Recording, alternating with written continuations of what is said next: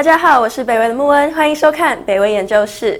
相信大家对台湾电子业的印象呢，是我们靠着半导体产业在支撑，但是我们现在看到一片新的蓝海。这个机会要从 SpaceX 的 Starlink 星链计划开始说起，所以我们今天非常荣幸的邀请到台新投顾的李正运总经理来帮我们解说。相信大家跟我一样对卫星并不是非常的了解，所以我们第一个问题想要请教一下，低轨道卫星呢跟普通的卫星主要的区别在哪里呢？事实上，我们觉得这个一开始要讲解这个 SpaceX 之前，我们要讲一下这个所谓的低轨道卫星到底是什么东西哦。那很多人讲到。卫星哦，它其实第一个直觉就是哦，这个同步卫星哦，就是在早期我们有所谓的这个实况转播或者同步卫星哦。那事实上，我们说这个其实卫星有三种，跟这个实施有两种概念是一样。它其实是从高度不一样，它其实可以有一些不同的分野哦。那最早期、最早期发展最早最早，其实就是所谓的呃同步卫星，就是所谓高轨道卫星。那它大概在距离地球表面大概三万六千公里的地方，它其实非常远。啊，其实非常远。它主要是做这个所谓的电视转播。啊，那它其实为什么要称为同步卫星呢？因为它其实就是同一，它的这个运转的速度其实就是跟地球一样，它永远处在同一面，面对地球同一个地方，所以叫同步卫星哦。那后来呢，大家可能会比较清楚，就是你在呃开汽车的时候，你会有 GPS。那 GPS 其实就是所谓的呃中轨道卫星哦，就是包括最近这个中国大陆非常积极要发展的所谓的这个北斗哦，北斗。北斗这个定位系统，这是就是中国大陆的这个中轨道卫星。那它大概的高度是啊五千到一万两千公里哦。那它大概介于低轨道跟高轨道中间哦。那其实这一次发展的是所谓的低轨道卫星。低轨道卫星它其实它的目的是在传输啊通讯讯号的，通讯讯号的。也就是说，它其实就是要取代所谓的这个一般我们说的这个五 G 的建制哦。那它的高度大概在一百到啊一千五百公里。呃，这个中间哦，那它的卫星寿命其实是，呃，是比较短的哦，大概是大概是这个样子。哎，我觉得这个很有趣的一点是在低轨道卫星的部分，在一百公里的高度就可以有卫星在运行。一百公里的距离大概是从台北到苗栗左右的这个距离，这么短的一个高度就可以有卫星在运行。对对，你问到一个很好的问题哦，其实那个地方其实。它虽然是接近真空，但是它其实，如果你这个卫星在高速运转的过程中，它其实有一些，呃，这个大气呢是从这个大气的这个引力这个地方逸散出去的。嗯，所以你可以看到这个低轨道卫星呢，它的寿命为什么比较短？因为你在高速运运速在旋转的速度之下呢，然后再加上你跟这个大气的摩擦，所以为什么我们大家觉得说啊，好像？低轨道卫星明明距离地球比较近，那为什么比较后面才发展？因为其实你高轨道卫星打在上面，其实它虽然比较远，但是那个地方就是真空。那因为是真空，其实你可以看到我们很多这这些仪器啊，打去什么火星啊，什么打去什么冥王星，一走走三十年都没事。嗯，因为它是个真空的环境。那这个对于对于这个机器来说，它其实是一个很好的保护。那反而是这种低轨道卫星，它太接近地球了，你在高速运转下，其实它是很容易。啊，这个耗损的，所以我们说这个低轨道卫星哦，其实很多人可能不了解哦，很多人一直以为说啊，低轨道卫星那就是好，就算是个好的 business，我把它打上去，打总有一天会打完，哦错了，因为它会不断的耗损，是。哦，所以是你要不断的去 replace 它哦，你要不断的去发射，就了一段时间之后，它就呃运作不好，它就掉下来就就烧毁，然后你就要发射新的这个。低轨道卫星去去 replace 它，所以我们说这个其实对于这个台湾的电子产业其实是一个新的蓝海了。然后这个其实非常非常重要的哦。了解，所以大家直觉上会觉得说离地球越远的卫星可能越难发展，但其实事实上离地球最近的卫星反而是我们现在发展最缓慢，因为气候还有环境反而比较恶劣的一个部分。是，那所以我们说这个现在啊，Elon Musk SpaceX。所谓的新链计划就是 Starlink 哦，它其实就是在提供最后一里路的这个网络通讯哦。因为对于以前来说，什么叫最后一里里路哦？就是所谓的光纤到付。我们以前一直觉得说，第一个就是把光纤拉到你家，拉到你家这个电视机哦，这个叫做光纤到付。那现在发现呢，你再怎么拉呢，还是有的房子是拉不到的，因为它就是在很荒远的地方，那根本这些这个电信公司根本就不想拉。那怎么办呢？就是说，我们以前呢是透过这个地面的这个呃光纤的传接，那现在我们就是想说，我常说这是美国空军的思维，我不要地面的传接，我把这个光纤做到天上去，是这个就是所谓低轨道卫星。OK。好，那我可不可以请问一下，如果比如说我们今天要看 Netflix 好了，大家每天都在看 Netflix 追剧嘛，那如果是以 Starlink 这样子一个卫星去传输讯号的话，它的程序大概会是长什么样子？哦，这个其实我们在啊第十页投影片刚好有提到，我们用第十页投影片来来举例哦。那其实原本哦，其实你去就是你去呼叫啊，你下了一个指令，你去呼叫这个 Netflix，比如说最近最有名的就就是 Chrome，就是我要看皇冠，那 Netflix 可能就是从它这个美国的某个基地台把这个影片啊 package 丢到哦这个这个网络上面，然后网络呢透过光纤。传送到你的手机上，然后你解了压缩之后，你开始看，是。啊，这个是一般的做法哦。那现在呢，这个 Starlink 可能它就是它先从这个核心网络丢到一个它上面的地地面站上面，嗯，然后它把这个这个这个资讯呢 package 呢直接打到低轨道卫星上，然后在低轨道卫星跟低轨道卫星之间快速的传递。大家可能会觉得说，哎，低轨道卫星跟低轨道卫星之间传递。那不是感觉很麻烦？那错了，因为低轨道卫星在环境其实是个接近真空的状况，所以光跟电在接近真空的地方传递速度是更快的。嗯，它比啊光纤到符的速度都还要再快。所以它透过这个方法呢，传到哦这个所谓的这个，你可能有个接收器啊，有一个阵列天线在你家这个呃这个屋顶，然后你就把它接收下来。然后透过你的路由器啊传到你的终端装置哈，那这样的速度呢其实是更快的哦，而且更重要的是，我常说哈，大家如果之前去这个呃坐这个呃国际线飞机，你会觉得很痛苦。每次坐一个飞机到美国十几个小时，你都在上面干嘛？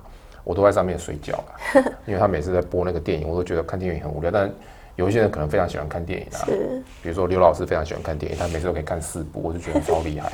但是我都在睡觉，那为什么？你只能有这个电影的选择，因为你没有办法使用网络啊。是，在飞机上使用网络，大家如果还记得的话，可能就是两个小时十八块九九美元，很贵，就非常的昂贵嘛，没有人要用嘛。你除非你是什么 for business 处理一下，你不会用那个东西去去去去当肉玩具啊，或者是玩游戏哦。但是以后啊，我常常说以后啊，你的这个这个波音七四七上面，你带一个这个啊地面接收器啊，这个阵列天线啊，你就可以把。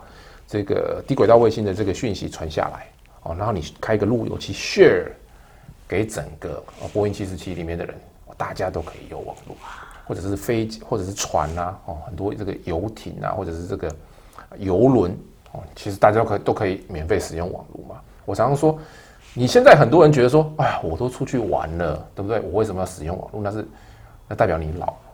对于年轻人来说，网络就跟空气一样，你没有网络就是没有空气，它会窒息的，懂了吗？所以这个很重要哈。所以我常说一一个 generation 有一个 generation 的思维。那为什么 Elon Musk 他被人家号称为天才？因为他知道未来 generation 的思维是这样子。所以我是说，Starlink 它其实是提供了全世界每一个 device 的最后一里路。它那种空军思维的这种卓越性哦，是真的，这个比五 G 的这个思维还要在。跳跃非常的远这个是非常惊人的。那 SpaceX 其实就是所谓的低轨道卫星目前的这个竞赛的领先者。我们说，为什么低轨道卫星到现在才开始发展？就我刚刚讲，低轨道卫星在距离地球太近的地方绕，所以它速度非常的快，然后它需要非常多，因为它要非常快速的传递。嗯，因为你传，如果你这个卫星跟卫星之间太远，讯号太弱，你收不到，而且很有可能这个讯号会 decay。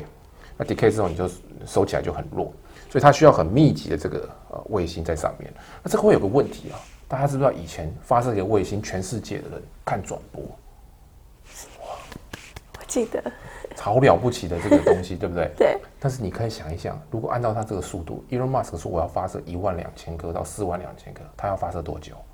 你可发射，你可发 发射到你孙子出生，发射很多很多年。那所以呢？他开始去思考说：“那我要怎么去发射？我要怎么去发射才能更快？”所以，Elon Musk 从一开始一箭十二星，到一箭六十星，到现在是一箭两百四十星，就是一颗火箭打上去是两百四十颗卫星打上去。你要用这种速度打，你才会快。更重要的是，它的火箭是可以 recycle 的。你可以开玩笑，我每打一颗卫星，我那个火箭就报废。那永远没有办法商用嘛？嗯，对于商用的人来说，成本永远是第一考量。哦，你没有办法把成本 cost down 下来，你这个东西就是永远没有办法商用化。哦，所以我觉得这个 SpaceX 它不但有想法，它是有执行力的，它真正的把它这个 cost 就是把它 cost down 下来。那目前当然就是我们知道，就是说这个 Starlink 是跑非常快，嗯，那另外一个是也也在后面追，本来是好朋友，后来为因为 SpaceX 之后翻脸的，就是 Amazon。Amazon 也一直想要做这个 business。Amazon 也有在发对，Amazon 也在做这件事情。那那当然，中国大陆，你如果去看中国大陆“十四五”计划里面，它有特地提到这个八大产业哦，其中有一个航天航太。嗯，航天航太里面，它其实也指明了说，它要做这个低轨道卫星。不过，中国大陆现在呢是一箭五星啊，而且还不能 recycle，所以这个基本上呢，这个可能还要再多花一点时间才能赶得上。成本上还有很大。对，那所以这个跟。呃，SpaceX 啊，其实我觉得还是有一点点落差。那目前看起来，我们说 SpaceX 现在第一个啊聚焦的这个客户，它它还是一个商用的公司。这个商用公司呢，它目的就是它要赚钱。你要赚钱之后，你才能够这个取得这个金流，你才能够股票才能上市哦。那这个他们一开始就是聚焦我刚刚讲的哦，美国大概也有接近中西部也有大概呃一大堆的人没有办法。嗯，这个 access to 的 internet。那此外呢，宽频用户呢，现在美国的宽频用户大概是五十三个 percent，大概有四十七趴人还不是宽频用户。我其实也不知道他们到底怎么联网，难道还现在还用拨接的吗？我其实不是很清楚。那不过我们觉得呢，这个其实这些呃没有没有宽频，不是宽频用户的这些客户呢，其实一直。来以来呢，都会是这个 SpaceX 一开始就是他给的这个目标。我们觉得这些人其实是有机会帮这个 SpaceX 哦，这个创造商机的。是，哎，那这边有个问题哦，就是说，如果在比较偏远乡区的人，他们其实是并没有那些架构可以连上网络，他们没有其他选择。这个情况下，如果 SpaceX 的 Starlink 可以提供他们这个服务，他们。定价是不是可以定在一个比较高的位置？你你其实并没有，其实我们 Star 呃 Starlink 其实在美国中西部已经试营，因为它有一个 beta 版。嗯，当然这个 beta 版它并不是说所有人都都都都都，它是邀请制的哦，就邀请你来测试哦。那它 beta 版是这个一个月九十九块美金。OK，那其实是跟美国的 cable 是一百三十九块，其实差不多的。哦，所以对于他来说，对他没有 cable，但是你有你有你有网络之后，你其实你就可以去看你的 Netflix，你可以去看你的 YouTube，你根本就不需要去看。老实说，我也很怀疑到底还有谁在看 cable。对，现在真的是越来越少，所以它定价区间其实跟其他的供应商也是差不多。所以，所以其实我们觉得这个是非常有竞争力。然后他在 beta 版在测试的时候，因为一开始的时候有人提出质疑说。下雨的时候，嗯，那个讯号，因为你讯号要这样上去嘛，但是下雨那个雨是这样掉下来嘛，大家觉得说，哎，那个雨会不会把那个讯号遮蔽了？一开始，那后来测试完之后，据说这个效果其实并没有什么遮蔽的效果。OK，所以其实状况其实是蛮好的。在这个部分呢，我们要讨论 Starlink 技术的突破，还有营运的状况。那其实你可以看到，SpaceX 在呃这个低轨道卫星这个地方，其实它的真是做了很大的突破。但最重要就是它它能够正式的商用，是商用其实就在成本上有一些突破。那呃其实现在啊，虽然我知道 Starship 最近在测试，其实坠毁了，但是 但是我们其实还是对 Elon Musk 是有信心的。那我们觉得 Starship 它其实基本上还是有机会往往下走。那 Starship 现在最重要的是它一次可以射两百四十颗。卫星，那这个其实非常惊人哦。那这样子，你要你要射到一万两千颗，或射到四万两千颗，为什么会一直讲四万两千颗？因为这是江湖传言。江湖传言说，Elon Musk 非常迷信四十二这个数字，所以大家说他其实最终就是要射到四万两千颗。好，那你要射到四万两千颗，那势势必要啊花很多很多的这个来来回回嘛。所以你如果一次一颗。你要设四万两千是开玩笑，到我孙子的时候可能设不完，太没有效率。对，然后更重要的是成本哦，Starship 现在的发射成本也比之前再降到大概原来的二十五分之一，这是非常惊人。那现在呃大概因为可以 recycle，它的成本发射一次大概你可以看到发射二十四颗的成本大概是两百万美金。那这个其实我们觉得这个这个当然就慢慢就可以商用哦，所以呃目前看起来 Starship 应该有。机会开始大幅度的这个做发射，因为它最近还在测试哦。大幅度发射应该是呃二零二二年，是二零二二年，所以我们觉得这是一个很好的，呃，它可以降低的卫星发射的成本。是是，哎，那他们现在这这个部分比较的对象是他们之前有一个叫做 Falcon Nine 的，也是为他们自己的卫星发射器吗？是，这个其实是他们现在的卫星。他们现在的，就是现在还是一箭六十型，是是是一箭六十型。那他们下下一代是。Starship 会提升到两百四十哦，了解了解。大概是这样子。那其实你可以看到，这个火箭运行运载的能力呢，其实是这个指数型的下降，嗯，其实非常快速的下降。那现在大概是开始要进入所谓的主降段，哦，进入降降下降这一段。那哦那你说，呃，是不是有可能说，因为这个预期图一一路预期到这个一百年后，那大家有人会去质疑说，那有没有可能真的如这样子所说？那不过我说这个。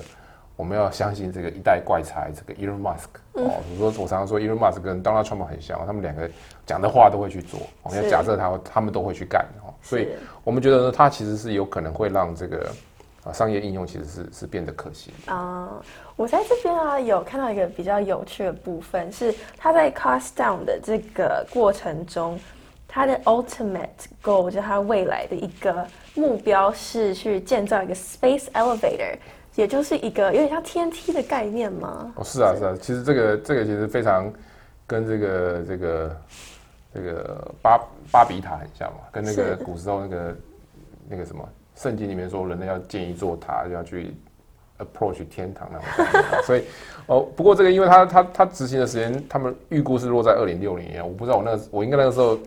不知道，应该是没有机会看得到了。不过这个你应该有机会还可以看得，到。啊我有机会看到这么这么有趣的一个梦想。那 Starlink 现在目前呃比较关键还没有办法 cost down 的地方，其实并不是火箭哦哦，其实是 receiver 啊，就是阵列天线啊，就是说你现在有一个需要有个阵列天线，每一个人你要去接收讯息，从天空上接收讯息下，你要有一个阵列天线，这个阵列天线其实是难的。